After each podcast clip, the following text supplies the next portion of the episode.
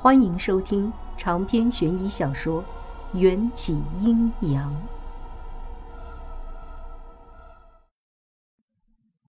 哎呀，我的财神爷，您哪里还欠我旧账？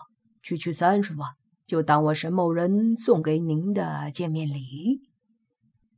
沈百万当即在账簿上大笔一挥，将我的欠债抹去。行。以后每个月圆之夜的第二日，你亲自来我府上收货吧。都说学好三年，学坏三天，我身上那种恶俗的富婆气质全都涌现出来。沈百万眉开眼笑，恭敬的双手递给我一张崭新的银行卡，一千五百万人民币已经在里面了，请殷夫人笑纳。不知从何时起，我听见别人叫我迎夫人，还挺顺耳的。和迎战走在路上，也能习惯旁人频繁投来的目光。当然，这必须是在迎战使用障眼法的情况下。挽着迎战的手，我们乐悠悠地走出第八分行，坐进劳斯莱斯。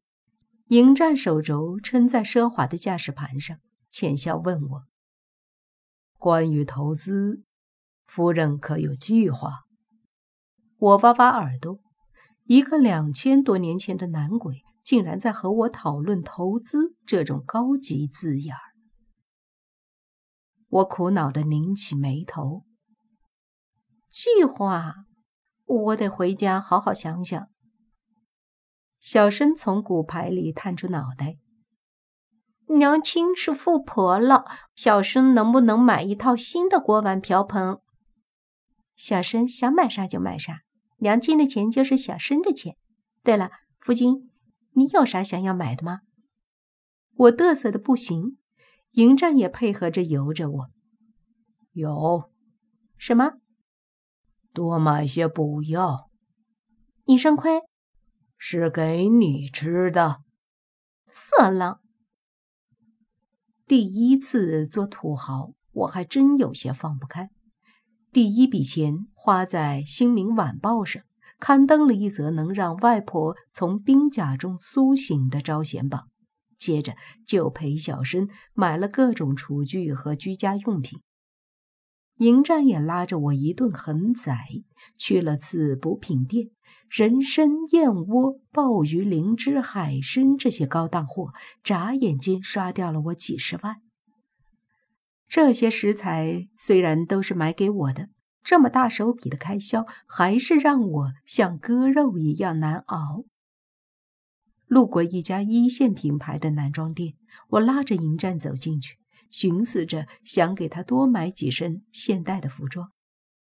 普通的衣服总让我觉得配不上迎战与生俱来的王者气度，只有最高端的设计和剪裁才能符合他高高在上的作风。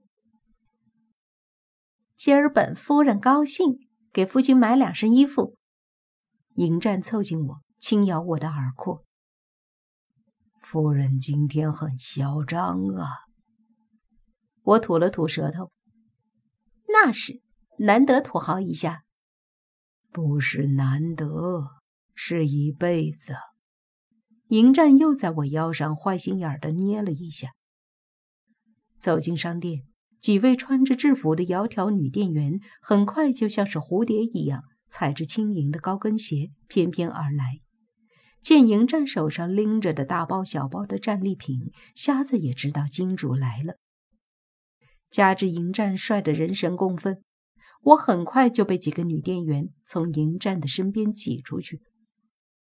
先生您好帅啊，是来买西装的吗？先生，呃，需要新款衬衣吗？这款丝绒蓝非常适合您的贵族气质。先生，看看领带吧，还有领结，每一种仿佛都是为您量身定制的呢。迎战被一群花痴女店员围在中间，嘴角的笑变了味道，充满了不屑。那些女人看着迎战的眼睛充满了爱慕，仿佛他们争抢推销的不是店里的服装，而是他们自己。可恨的是，我这个带着主角光环的富婆，活生生被他们无视了。别碰我！一个女店员试图将一枚新款领结为迎战试戴，被他冷漠的避开，寒潭般的双眸毫不吝啬他的厌恶。女店员觉得很没面子，厚着脸皮又拿了另一条，说道：“这是最新款的领结，不好看吗？哎，没关系，这条呢？”但这次他还是没碰到迎战的一根头发。就被那两束冷冽到极点的视线吓得不敢妄动。夫人，你来选。迎战看向我，视线转暖。我迈着小碎步回到迎战身边的位置，接过那个被迎战拒绝的女店员手里的黑蚕丝领结，比在迎战性感的喉结下方。这怎么样？迎战看着我的眼睛，唇角微翘。甚好。刷刷刷，三道夹杂着羡慕、嫉妒、恨的视线凌厉地射向我。如果眼神也能杀人，我恐怕已经被迎战的脑残粉射得体无完肤了。另一个推销衬衣的女店员不甘心地问：“这位小姐是您的夫人？”迎战霸道地勾住我的侧腰，无需回答。就证实了我和他之间的关系。我都快被这几个女店员的眼刀切成了肉末，抓住迎战不安分的大手从我的臀上挪开。这件衬衫也不错，你喜欢吗？甚好。这件呢？甚好。这条裤子呢？甚好。无论我拿起什么样的衣服问迎战，他都只回答我两个字：“甚好。”迎战试衣服的时候，服装店里仿佛演绎了一场个人走秀，吸引了商场里的男女老幼。待我勾着迎战走出人潮，这些人的脸上都挂着被治愈的笑容。我的心情也大好，正准备带着战利品回家。在劳斯莱斯上接到了小强哥的电话，察觉是男人的声音，汽车里的温度瞬时降低了几度。我只能打开免提，证明清白。王小姐吗？蔷薇情况有点不妙啊，好像是受了情伤，还有点低烧。我需要花半天处理艾迪的后事，你明天能抽空来医院代替我陪伴蔷薇半天吗？小强嗓音里透露着浓浓的疲惫，我似乎能想象到他绝望的样子。可以去吗？我用唇语询问迎战。若说蔷薇姐受了惊吓，我一点都不觉得奇怪。但小强哥在电话里强调蔷薇姐是受了情伤，这就让我不得不往深处想了。把问题抛给迎战，也是想知道他的反应。迎战目不斜视，把握着方向盘，算是同意了。于是我对着电话说道：“好，明天早晨我就来。”挂上电话，我和迎战都没有说话，似乎小强哥的电话莫名的冷却了车子里的气氛，只剩下小申将整条蛇身都盘进新买的双立人大锅里，吐着长长的信子，不亦乐乎。在一个红灯前，迎战平淡的对我说道：“我陪你去。”好。迎战向来不喜欢凑热闹，我克制着没有刨根问底。有时候问的太多，就跟解释太多一样，只会越描越黑，越来越深陷迷雾。就在我们又陷入漫长的沉默的时候，小申插嘴道。明星阿姨生病了吗？需要小申做一些好吃有营养的美食给她吗？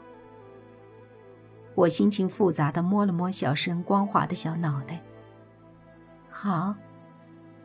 第二天，雄鸡三鸣，东方泛白，厨房里就传来了令人垂涎的药膳味儿。小申有了新厨具和上好的补品，尽情的大展身手。看着一桌子色香味俱全的菜肴，我不禁感叹：要是小申是个人类的小孩，以后一定是送去新东方菜刀班的好苗子。迎战已经吃好了早饭了，慵懒地窝在摇椅里，穿着宽松的浴袍，有些苦恼地咨询我的意见。穿哪件？昨天我把迎战的古装黑袍扔进洗衣机了，现在还在滴水。沙发上放着的是昨天买的一大堆名牌男士衣服，我随手拿了一只精致的袋子递给他，这些都是成套购买的。不用特意挑选，就能搭配出最好状态。迎战也不挑，拿着衣服在原地转了个圈就穿戴整齐了。爹爹好帅！小生第一个拍马屁，龙虾仔也开心的直拍手。